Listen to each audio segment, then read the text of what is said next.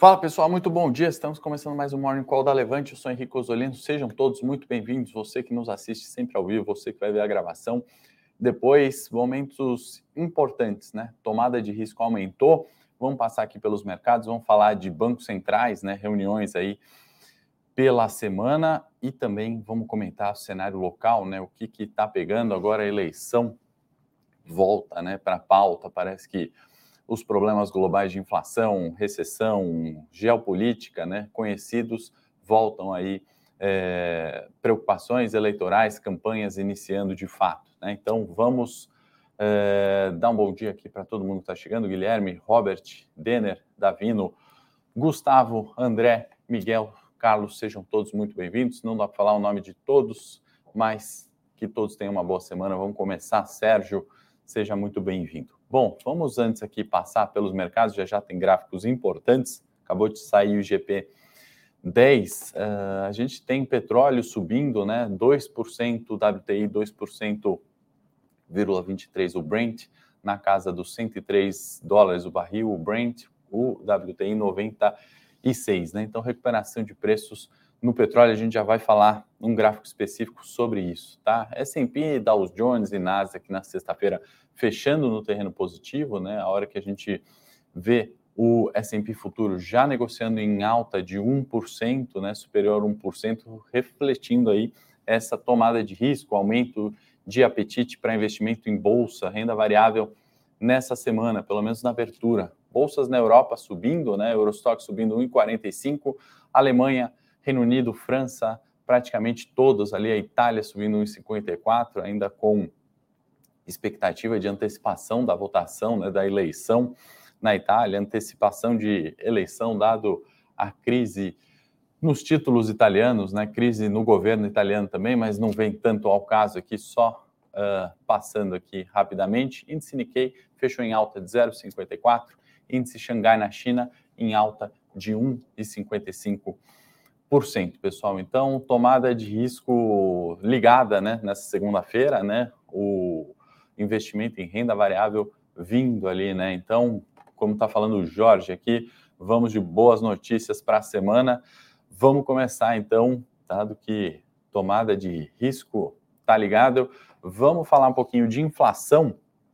Que eu estou trazendo um gráfico da Bloomberg, né, onde ele compara a linha azul, que são é, um índice global aí de preços é, de comida e de agricultura, né, e ele traz também o índice da Bloomberg de agricultura, né, o índice à vista, que desde 70 e alguma coisa, 1992, perdão, né, 95, 99, e a gente começa a observar alguns picos, né? Foi na crise de 2008, tivemos esse primeiro pico, depois declínio econômico, né? Até 2015, declínio também de preços aqui nos índices.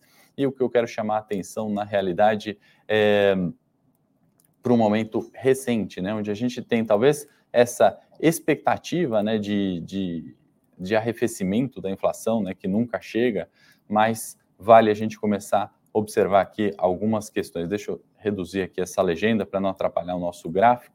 E aí a gente está falando né, de uma aceleração a partir de 21, então tudo isso que a gente está vendo nos mercados tem muita relação com inflação, né? Não adianta só falar de política local, do cenário micro ou do balanço da Vale ou da Petrobras, né? A gente está inserido no mundo global e quando a gente olha, né, o preço dos alimentos subindo, né, linha azul é o índice de agricultura e alimentos, né? E quando a gente olha o índice da Bloomberg, né, um arrefecimento bastante grande, né? O que se espera ou que a gente poderia esperar historicamente, né, dada a correlação muito forte dos dois índices, é um declínio também em preço, obviamente, de é, agricultura e comida. Né? É evidente que isso não está na pauta macro, né? não é algo que a gente está falando para hoje, mas chamou atenção essa é, descorrelação recente aqui né, entre, entre o índice da Bloomberg e o índice global ali de alimentos, então eu quis trazer para a gente ficar atento, tá bom? Isso tem relação com o IGP 10 é, ou índices de inflação que a gente vai falar já já quando chegar na pauta global. Tá? Quanto ao petróleo, né, que a gente viu agora, a Arábia Saudita e Iraque chegando ali na quase né, na sua capacidade máxima, então estamos aqui no indicador de 90%, né, muito próximo a 100, e isso é para falar o quê? justificar um pouco daquilo que a gente tem falado sobre preços do petróleo em tendência de alta desde janeiro. Né? As quedas são pontuais ainda, ao nosso ver. Né? A gente está falando de quedas muitas vezes de 10%, né? quedas de é, mais do que isso. Né? Outro dia eu trouxe ali um gráfico do ano né? em altas e quedas de 10% ou 12% do petróleo, negociação normal, dado a sua volatilidade. Né? Se a gente estivesse falando é, de um período de fato né, recessivo ou é, de uma preocupação maior, né, certamente a Arábia Saudita e o Iraque não estariam ali caminhando perto as máximas de produção. Né? Então a gente tem ainda um nível bastante elevado nesses dois países aqui pertencentes da OPEC. Tá? E, por fim, para a gente falar né, de inflação, que não é só aqui, a gente tem, inclusive no Domingo de Valor, eu escrevi né, sobre os erros das projeções. Né? Mais uma projeção aqui né, na Nova Zelândia, né, para pegar um país diferente, a gente tem falado de outros, né, não só de Brasil, porque estamos inseridos nesse mundo. Né, o dólar é muito mais importante que o real, é, negociações na Europa são muito mais importantes que negociações da América Latina em volume, né, não em importância ali de pessoas, mas em volumes financeiros que movem as bolsas, né, a renda variável especificamente. A hora que a gente olha a inflação na Nova Zelândia, mais um índice né, vindo bem acima da expectativa. Linha roxa, expectativas, projeções, né, que eu falei no domingo de valor, que geralmente são frustradas, né, então a gente tem que se antecipar às projeções, né, não adianta a gente confiar nelas cega, cegamente como elas vão acontecer, né, então a gente antecipa para pensar nos investimentos, seja no curto, no longo prazo, no médio prazo, seja em renda fixa, renda variável. Então, mais um índice aqui onde inflação vindo uh, bem acima do projetado. Tá? Então, vou até dar um zoom aqui recente, que é a partir do momento onde, né, 2021, a gente vê esses descolamentos de preço e é algo que a gente tem falado com certa frequência dessa continuidade. Né? Nesse cenário que a gente tem que posicionar a nossa carteira de investimento, né? não pensar que é um cenário diferente ou que vai vir uma recessão extremamente elevada ou que a retomada do coronavírus vai acabar e, e a guerra vai acabar, e isso traz euforia, a gente vai se posicionar. Né? Esses cenários extremos, né, eles geralmente não acontecem e as projeções acabam sendo furadas. Tá? Então, escrevemos sobre isso no Domingo de Valor. Recomendo também que façam a leitura, essa assinatura do Domingo de Valor, para você receber aí um conteúdo diferente todos os domingos antes de iniciar o pregão. Bom, pessoal, gráficos analisados, né, consenso ali da semana e do que está favorecendo a tomada de risco ou não, né? Só dar um recadinho rápido que é, primeiro agradecer a todos aqueles que se inscreveram no programa TAP, né? Foram mais de 20 mil visualizações das nossas aulas, né? As três aulas gratuitas falando dessa estratégia que no final das contas, agora a gente já pode falar, é um long and short, né? Você comprar um ativo, vender outro ativo, né? E essa estratégia pontual, né, combinando com uma estratégia de longo prazo, de curto prazo, enfim, das diversas estratégias que você adota para os seus investimentos, certamente potencializam né, o retorno num, num, num, momento de divergência entre dois papéis, né, no momento de incerteza de bolsa de valores. Né? Uma operação dessa uh, você eventualmente pode ter um retorno muito superior ao do Ibovespa. É evidente que a diversificação ela é importante, ela precisa ser feita, tá? Mas, uh, então, eu queria agradecer os 20 mil inscritos, em sua maioria foi elogio ali pra, para os vídeos que a gente fez, pedir para a produção compartilhar o link. Nesse sentido, a gente abriu só mais 10 vagas, né? As vagas se encerraram para quem quiser aí assinar a estratégia, e essa, obviamente, é pago, né? Nossa venda de recomendação, nossa venda é, de recomendação de ações e compra e venda, isso sim é pago. Então a gente abriu 10 vagas porque as, as, as vagas realmente foram encerradas muito rápido. Né? Primeiro acho que tivemos 90%, 98% e aí no final de semana é, abrimos mais algumas vagas e elas encerraram. Então nessa segunda-feira é, vou pedir para a produção colocar o link é, aí do programa TAP. E aí, se você se inscrever, temos mais 10 vagas, muito provavelmente elas se encerrarão, tá bom? Então, se encerrarão talvez nessa manhã, certamente hoje, tá? Então não perca tempo se você quiser entrar para a estratégia de long and short que a gente está entendendo o momento ser bastante específico para isso. Bom, comercial feito aqui, vamos voltar para a nossa pauta. IPCA, é, ou melhor, inflação, né? Começar pelo cenário local, a gente tem IGP 10, né? Subiu 0,60 em julho, acabou de sair o indicador, trouxe é, aqui em primeira mão para vocês.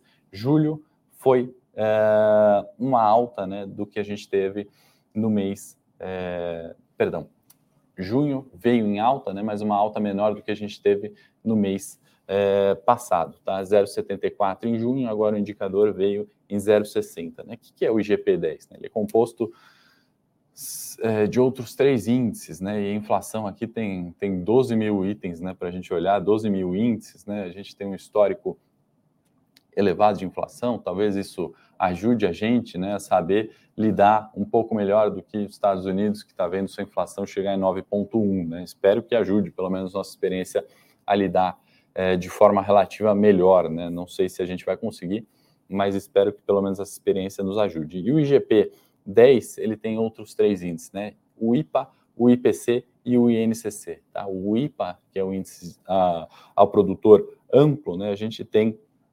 60% de peso. O índice de preço consumidor 30 e o INCC só 10 quando a gente está falando de IGP. Tá? O INCC ele é o Índice Nacional da Construção Civil, também mostrou uma alta elevada, né, de mais de 1,2% no último mês, já tinha vindo de um junho com alta é, de mais de 3%, então, assim, peso menor ali, né, são 10% só do é, IGP, mas extremamente importante, né, subindo, né, colocando ali a construção civil num cenário de margens e vendas menores, na minha opinião. Né? Isso já resume, a gente não precisa falar tão especificamente do setor ou do micro. Né? Apesar dos números ali, tem, tem surpreendido, né? pelo menos nas prévias me surpreenderam para cima, né? melhor do que o esperado. O, quando a gente fala é, de IPA, né, do IPA e do IPC, a gente também observou alta no último mês. Então, todas as categorias ali do IGP-10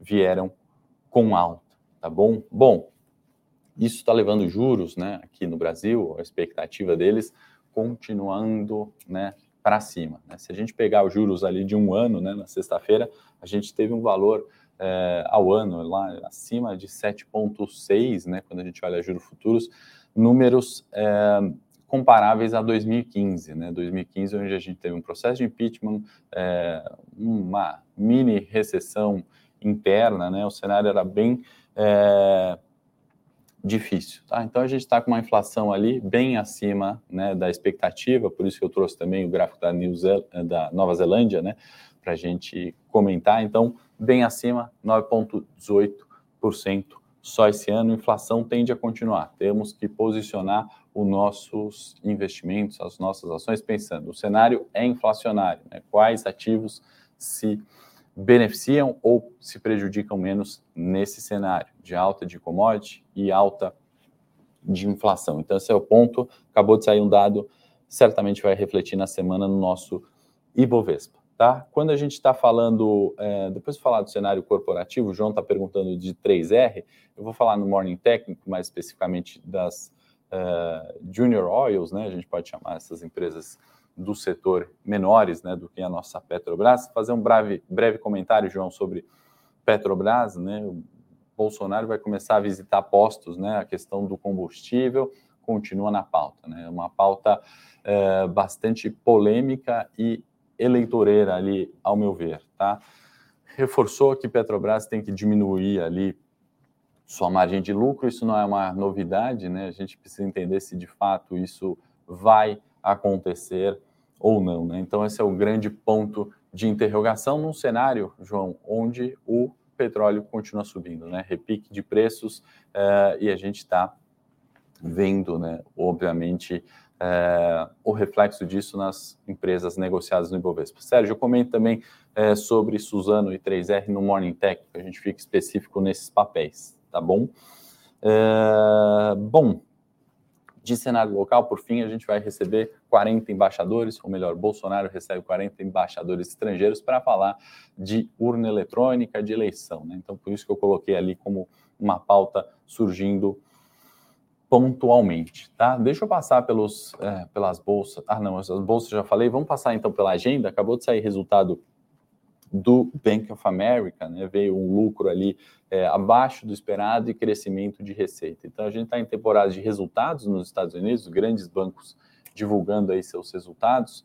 É, trouxe algumas vezes aqui gráfico de projeção do consenso, né, extremamente elevada, ainda em máximas históricas, enquanto o S&P, por exemplo, caindo. Né? Comparação, ela existe e os resultados dos grandes bancos lá têm vindo abaixo do consenso. Né? Acho que isso, de certa forma, refletiu aqui na última semana, pode pontualmente refletir. A gente ainda tem o Goldman Sachs para olhar, vai divulgar resultado uh, em breve. Tá? Na semana, temos inflação na zona do euro ainda para comentar, né? Já falei de eleição, possibilidade de eleição antecipada na Itália, isso causa talvez um estresse ali nas curvas de juros, e a gente tem também é, decisão de política monetária na zona do euro. Né? E vou pegar esse dado para a gente entrar na pauta global, né, tão importante, que seria né, a primeira vez em mais de 10 anos que o Banco Central Europeu subiria juros. Né? Quando a gente está falando é, de subida de juros, né, ainda em um nível muito menor que o Banco Central americano, Fed, né, e mais elevado do que o Banco Central japonês. Né? Por que é tão importante né, falar de subida de juros? Já falei isso aqui algumas vezes, mas é sempre importante repetir, porque sempre tem gente nova chegando. Né? Quanto é, juro mais alto, regra de bolso, né, é, renda variável mais baixo. Isso porque né, a gente tem um formato que chama modelo de fluxo de caixa descontado. É um nome complicado para falar que você pega os fluxos de caixa, né, as projeções de fluxo de caixa futuros de uma determinada empresa e desconta ao valor presente. Né? Esse desconto, né, você basicamente divide esses fluxos de caixa futuro pela taxa de juros, né? não só a taxa de juros Selic ou é, qualquer que seja, mas você pode embutir prêmios de risco ali para aquele papel. Então, a hora que você sobe juros, e é o que o Banco Central Europeu vai fazer, né, em mais de 10 anos que não faz isso, você potencialmente pode ter é, declínio das ações. Isso acontece depois do fato? Não, isso acontece antes do fato. Né? A queda do, do S&P aconteceu antes da subida de juros. Né? Então, o mercado vai alinhando expectativas. Né? As subidas além do esperado é que podem fazer né, o preço da renda variável cair em certo modo, né, quando a gente fala de Selic, ao meu ver, boa parte né, desses descontos já foram é, imputados. Tá? No Japão, é, também é, teremos reunião de Banco Central para discutir taxa de juros e a expectativa é de manutenção novamente. Né? O Japão não quer subir juros de forma alguma, está fazendo aquilo que se chama de controle da curva de juros, ou seja, ele até poderia ou deveria subir juros, né, com mandato de, com, é, de, enfim, aperto econômico ou de preocupação com inflação, acontece que no Japão uh, a preocupação ali é que eles querem mais inflação, na verdade. Né? Então ele está fazendo esse controle da curva de juros, isso tem justificado a desvalorização do ien frente ao dólar, né? porque é, se você não sobe os seus juros, né, você pode tomar empréstimos em moeda e aí você vai ter mais ien circulando, quanto mais ien menos é, menos valorizado ele pode ser, né? Uma explicação bem é, simples ali, superficial sobre isso, né? Você pode tomar juros, empréstimo no Japão, investir nos Estados Unidos, por exemplo, ou investir em país emergente, né? Você toma risco, mas você tem a rentabilidade ali do carry, né? Como eles chamam no mercado financeiro. Então, isso que está acontecendo ali. E uh, outra decisão importante para a semana, né? Sobre os empréstimos, né? Na taxa de cinco anos na China. Né? A gente está vendo tudo que tem acontecido ali, desvalorização do minério de ferro, né? mais de 22%, é, por cento, eu acho, aí, desde junho, julho, né? mais ou menos nessa casa. A gente está vendo lockdown, a gente viu o PIB mais fraco e a gente sabe como a China gosta muitas vezes de desvalorizar o yuan ou é, conceder empréstimos mais baratos para estimular a economia. Né? Então, o governo tem uma interferência bastante é, importante né, na, nos dados econômicos. Então, é, é um dado para a gente ficar atento, vindo ali uma, uma redução disso, né, pode ter um estímulo, uma puxada muito forte de preços. Então, muito cuidado com as vendas. A gente viu o caso de Magazine, via varejo, por exemplo, né, que subiram tão forte ali num espaço tão curto é, de tempo, tá? Então a gente começa uma semana refletindo ali um pouco do bom humor, né, ou da tomada de risco que seja, né, frente aos fatos já conhecidos, já precificados, um, começando, né, com vendas no varejo que vieram acima, sentimento consumidor lá nos Estados Unidos na última semana que vieram acima é, do esperado, né? Então acho que isso é um reflexo desse é, bom humor e soma-se a isso, né, o período de silêncio dos bancos centrais, especialmente o Fed, né, que entra já e não pode comentar, né, sobre subida de juros, declínio. Então isso dá uma tranquilizada ali, não tem falas desencontradas é, no meio do caminho, tá?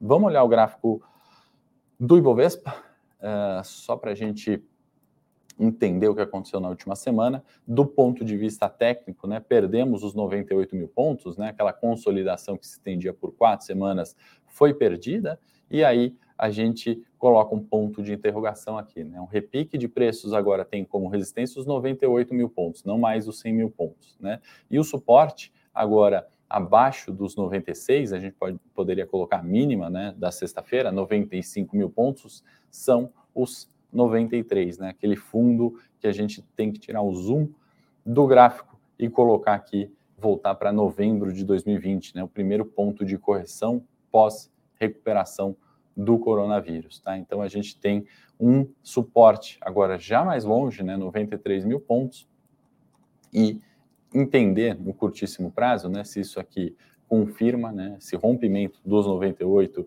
de fato é, para um declínio né, em 93, e para isso a gente tem que esperar né, pelo menos um repique, esse ponto que está desenhado aqui, né, essa, é, essa linha de tendência, que aí é continuidade da tendência de baixa que a gente tem observado no Ibovespa no segundo trimestre. Né? Então ele não vai, obviamente, a expectativa é que ele não vá de uma vez para 93, né? ele tem um respiro até os 98, e aí é um ponto onde a gente tem que olhar né? se essa tomada de risco, né, se esse apetite de risco vai favorecer a retomada do Ibovespa ou né, decisões de juros, balanços nos Estados Unidos, balanços, temporada de resultado aqui começando, né, uh, vão trazer ainda mais viés de queda para o Ibovespa. Acho que para a semana, né, para a abertura, a gente falou de bastante coisa.